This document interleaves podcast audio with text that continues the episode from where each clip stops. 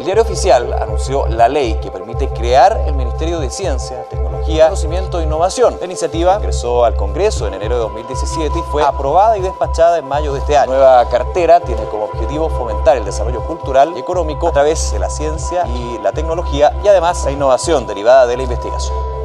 Hace poco más de cinco años, la promulgación de la Ley 21.105 materializó el esfuerzo, discusiones, debates y demandas de una serie de actores relevantes del país.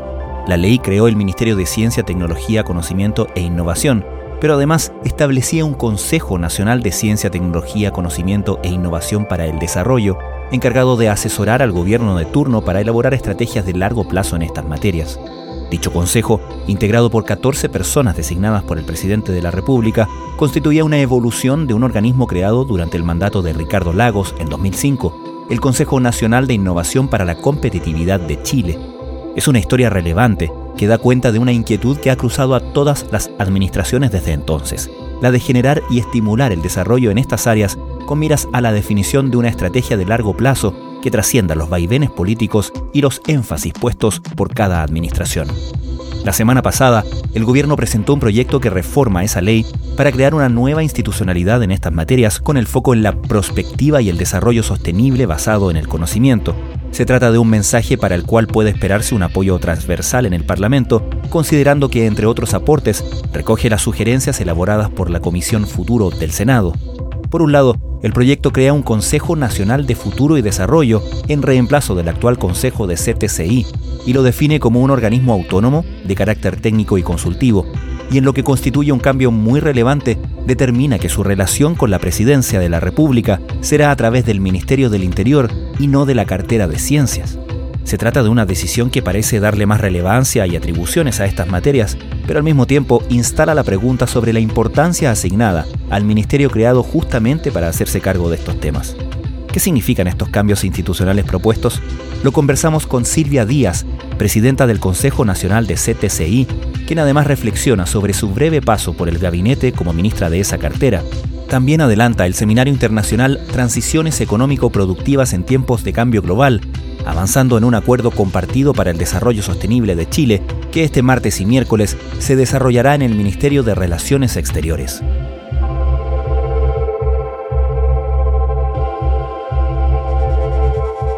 Desde la redacción de La Tercera, esto es Crónica Estéreo. Cada historia tiene un sonido. Soy Francisco Aravena. Es lunes 4 de diciembre.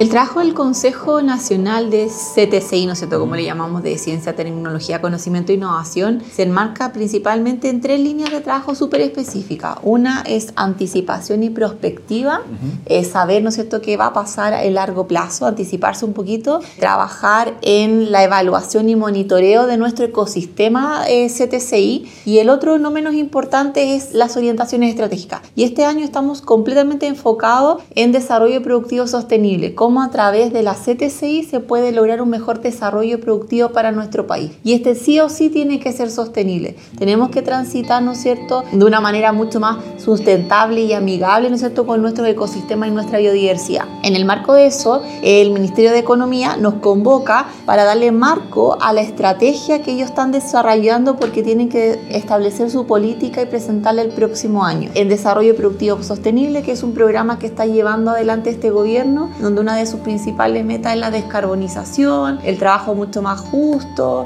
eh, las transiciones socioecológicas correspondientes, etc. Por lo tanto, nos mandata el Ministerio de Economía. Tú sabes que este programa funciona también a través de un comité interministerial presidido por, por Economía, pero eh, participan cinco ministerios más. Entonces, en función de eso, es que estamos trabajando en varios estudios con diferentes temáticas en torno a este tópico, ¿no es cierto? Y va a culminar con un seminario internacional con invitados tanto internacionales como nacionales, eh, del sector público, del sector privado, académico y personas que sean de nuestro interés, ¿verdad?, en estas temáticas. Hemos hablado mucho del crecimiento de los últimos años en Chile y en el mundo.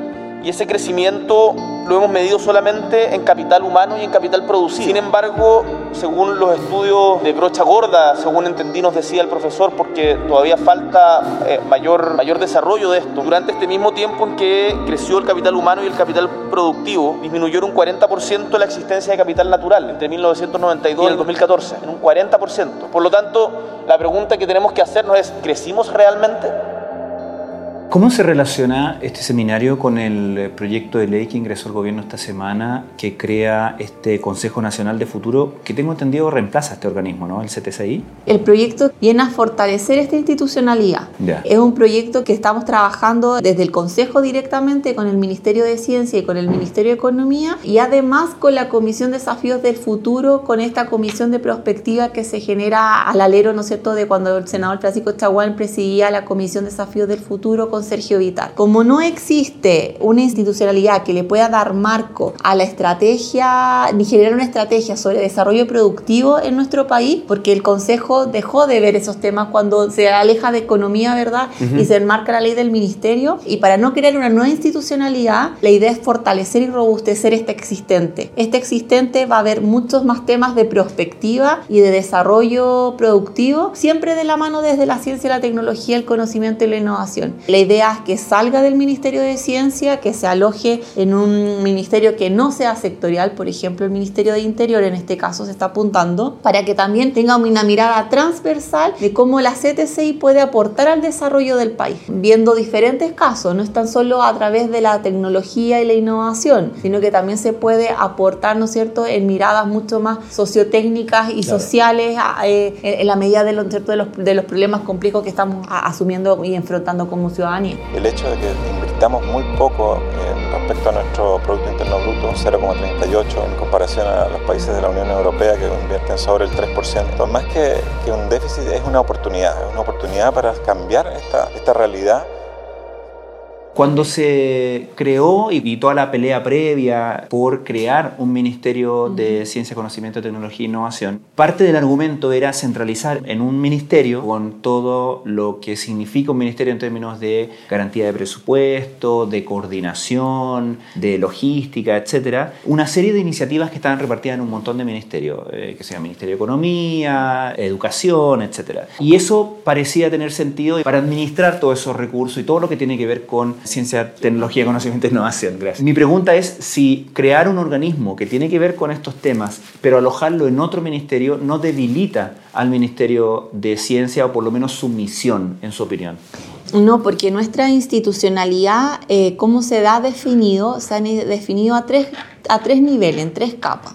Una capa por sobre la política pública exactamente, que es a nivel estratégico, que es para asesorar al presidente independiente de lo que esté pasando en un ministerio sectorial. Es mirar a largo plazo, entender los cambios globales, aterrizarlo ¿no es cierto? a nuestra realidad y poder trascender con estos lineamientos de política pública a más de cuatro años. Entonces, completamente independiente de lo que esté pasando en un ministerio. El consejo, bueno, como tú sabes, se llamaba CENIC para la competitividad, luego para la innovación para el desarrollo, CENIT, y luego pasa a ser CTCI cuando sale de economía y se aloja, ¿no es cierto?, en ciencia. Lo que se pierde un poco es que se vuelve más detallista en solo términos de ciencia, tecnología, conocimiento e innovación. Cuando la CTCI puede aportar mucho más allá de algo en específico que es al ecosistema propio nuestro, ¿verdad? Sino que como también la CTCI promueve un desarrollo productivo, promueve un desarrollo social eh, que sea mucho más adecuado a lo que estamos viviendo para nuestro país. la idea de sacarlo de este ministerio sectorial es que pueda tener una mirada mucho más amplia, robustecer esta institucionalidad con mayores capacidades, con mayores recursos, que pueda tener una mirada transversal, no tan solo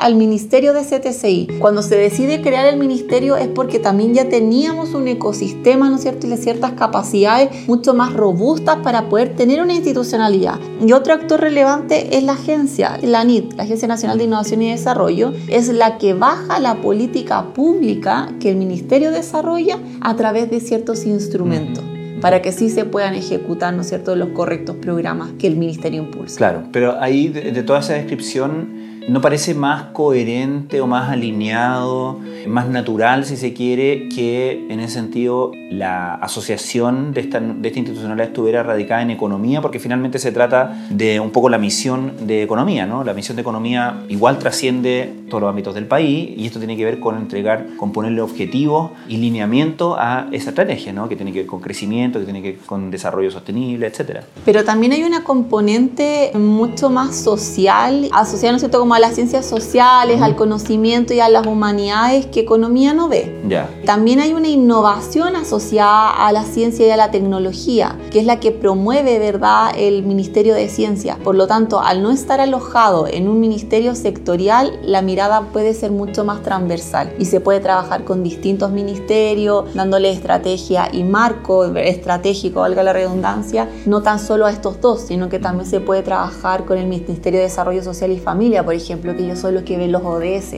Ya. Entonces, es, es netamente para tener un trabajo no tan sectorial, sino que de forma transversal para el beneficio, ¿no es cierto?, de los chilenos. Después de tantas idas y vueltas, rechazos, pausas y postergaciones, el Ministerio de Ciencia y Tecnología será una realidad. Darle sentido a esta estrategia es darle sentido a los trabajadores y trabajadoras que hoy día están haciendo que esto sea posible. La mayor parte de la inversión en estas materias la hace el Estado, por lo tanto es una tremenda responsabilidad también el que el Estado aproveche el resultado de ese conocimiento. Chile es un país donde también se ha caracterizado en la última década, probablemente, por ser un polo también de emprendimiento tecnológico. Podemos, a partir de nuestra voluntad, de nuestro esfuerzo y en la medida en que colaboremos, moldear nuestro futuro. Estás escuchando Crónica Estéreo, el podcast diario de la tercera. Hoy Silvia Díaz, presidenta del Consejo Nacional de Ciencia, Tecnología, Conocimiento e Innovación para el Desarrollo, comenta los cambios en la institucionalidad propuestos por el gobierno.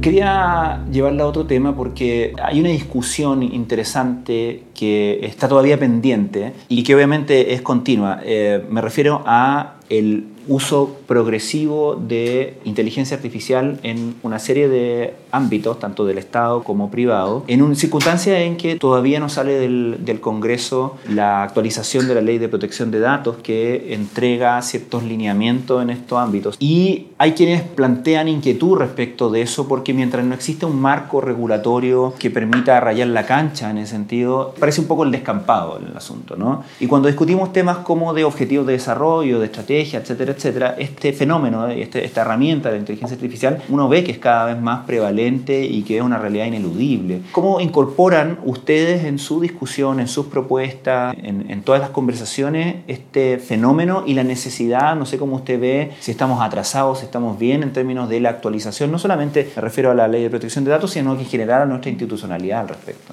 El ejercicio que te comentaba anteriormente, ¿no es cierto? Chile Crea Futuro se basa en los reportes de futuro que se lanzaron en el 2018, luego el 2022, en donde gracias a los avances científico-tecnológicos, la revolución digital aparece como uno de los grandes desafíos, ¿no es cierto? Y la revolución digital engloba inteligencia artificial, protección de datos, todo lo que hemos hablado. Este informe entrega ciertas indicaciones a donde hay que transitar para que nuestra población esté lo mejor preparada en función de estos avances que son tan disruptivos. El gran problema es que la inteligencia artificial y todos estos temas avanzan mucho más rápido probablemente claro. de lo que avanza, ¿no es cierto?, la legislación o el trabajo propio, ¿no es cierto?, del ser humano en materias de regulación. Estas indicaciones se entregan a los ministerios que están trabajando en materias de leyes respecto a estos tópicos, como el Ministerio de Ciencia. El Ministerio de Ciencia está en la actualización de su política de inteligencia artificial, claro. ellos están viendo lo del tema de protección de datos, pero volvemos a lo mismo, a nivel estratégico nosotros entregamos la orientación, lo trabajamos, porque está en nuestro quehacer y tenemos que cumplir con el mandato de la ley, pero el que lo baja a una política pública y se dedica a regularizar y, reglamentar, ¿no es cierto?, todos estos procesos, tiene que ser un ministerio. Y es en este caso el Ministerio de Ciencia. Silvia Díaz Acosta,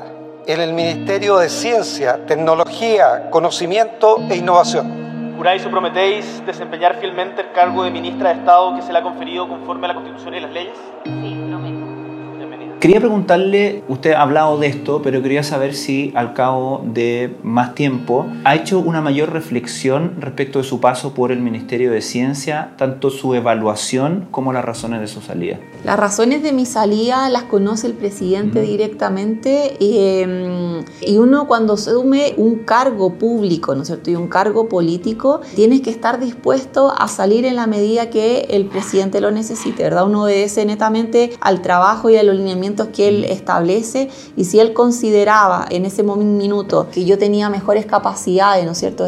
O mi tipo de trabajo era mejor para el consejo, yo lo asumí de esa manera, tomé este desafío con lo mayor compromiso posible. Creo que es un espacio privilegiado porque te permite no estar en la coyuntura y poder planificar y pensar y tirar ciertos lineamientos estratégicos de largo plazo.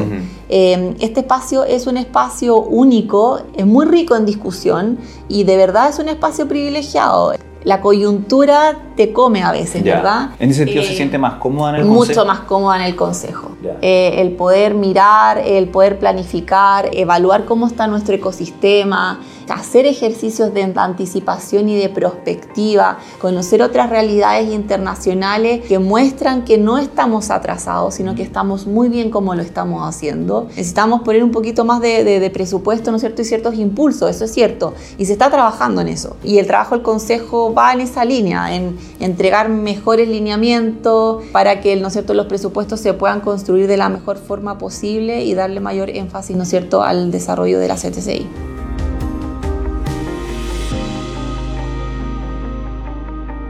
Existía, me acuerdo, esto antes del tiempo del eh, Ministerio de Ciencia, cuando se discutían presupuestos para investigación científica, se instaló en algún momento la, no sé si polémica o disyuntiva o tensión, digamos, entre quienes proponían poner los recursos más en ciencia aplicada al desarrollo, es decir, más, si se quiere, con una visión más económica o economicista, más representada por todo el mundo Corfo, y quienes abogaban por defender los presupuestos para la ciencia básica, aquellos, y usted sabe mejor que yo esto, pero hay, hay muchísimos proyectos, muchísimas iniciativas de investigación que cuesta explicar, no solamente al público en general, sino que a las autoridades, por ejemplo, a quienes deben aprobar los presupuestos de su pertinencia, pero que, son, que están en, en la raíz de todo el conocimiento y que son imprescindibles, que son el primer paso en la generación de conocimiento. Cuando uno ve un énfasis como el que se está poniendo en llevar el conocimiento científico hacia objetivos de, por ejemplo, desarrollo sostenible, independientemente de lo virtuoso de eso, no podría uno preocuparse del el fenómeno sábana corta, ¿no? que estamos cubriendo la cabeza y destapando los pies en el sentido de no podrían preocuparse eh, los investigadores de ciencia básica respecto de los énfasis o las señales que se están dando de esos énfasis por parte del Estado?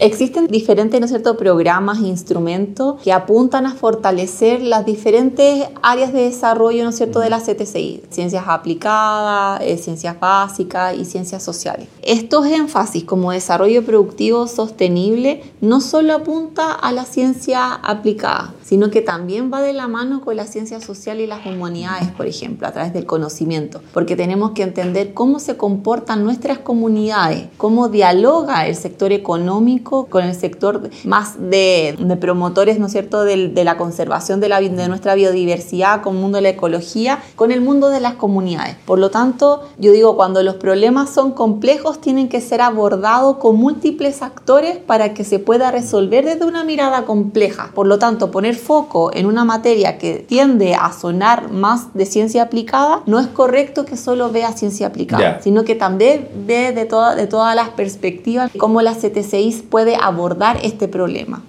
Transitar a un desarrollo productivo que sea sostenible también necesita de investigación básica. La pandemia nos demostró que la investigación básica estaba lo suficientemente preparada, independiente si habíamos visto algo en específico, un producto concreto, ¿no es cierto?, en la cantidad de años que se venía desarrollando, pero muestra que como un sector bien específico, en conjunto también con ciencia aplicada, pueden lograr, ¿no es cierto?, desarrollar un producto que nos llevó a estar mejor preparados como país frente al, resto de, nuestros vecinos. Por lo tanto, no hay que mirarlo como una competencia de uno con respecto a la otra, sino que hay ciertos instrumentos que van mucho más enfocados a las ciencias básicas, a las ciencias por curiosidad, que son, por ejemplo, en los institutos milenio. Existen otros instrumentos que son mucho más enfocados en el desarrollo de las ciencias aplicadas, por ejemplo, en los centros basales. Entonces, como la investigación asociativa también puede apuntar a las tres aristas pero siempre la forma de establecer un presupuesto o de poner los incentivos se usa de forma transversal y eso es lo que buscamos, ¿no es cierto?, a través de nuestra estrategia mandatar y también, por supuesto, lo que el Ministerio hace con sus políticas y con sus instrumentos a través de la agencia.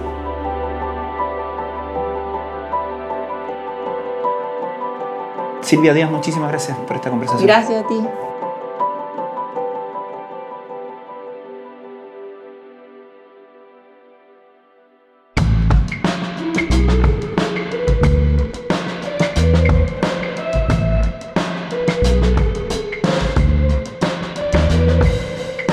Crónica Estéreo es un podcast original de La Tercera. La edición y conducción es de quien les habla, Francisco Aravena. El diseño y postproducción de sonido son de Michel Poblete. Nuestro tema principal es Say Again de Citadel. Escucha todos nuestros episodios en Spotify o en tu plataforma favorita de podcast y en latercera.com. Nos encontramos mañana en una nueva entrega de Crónica Estéreo.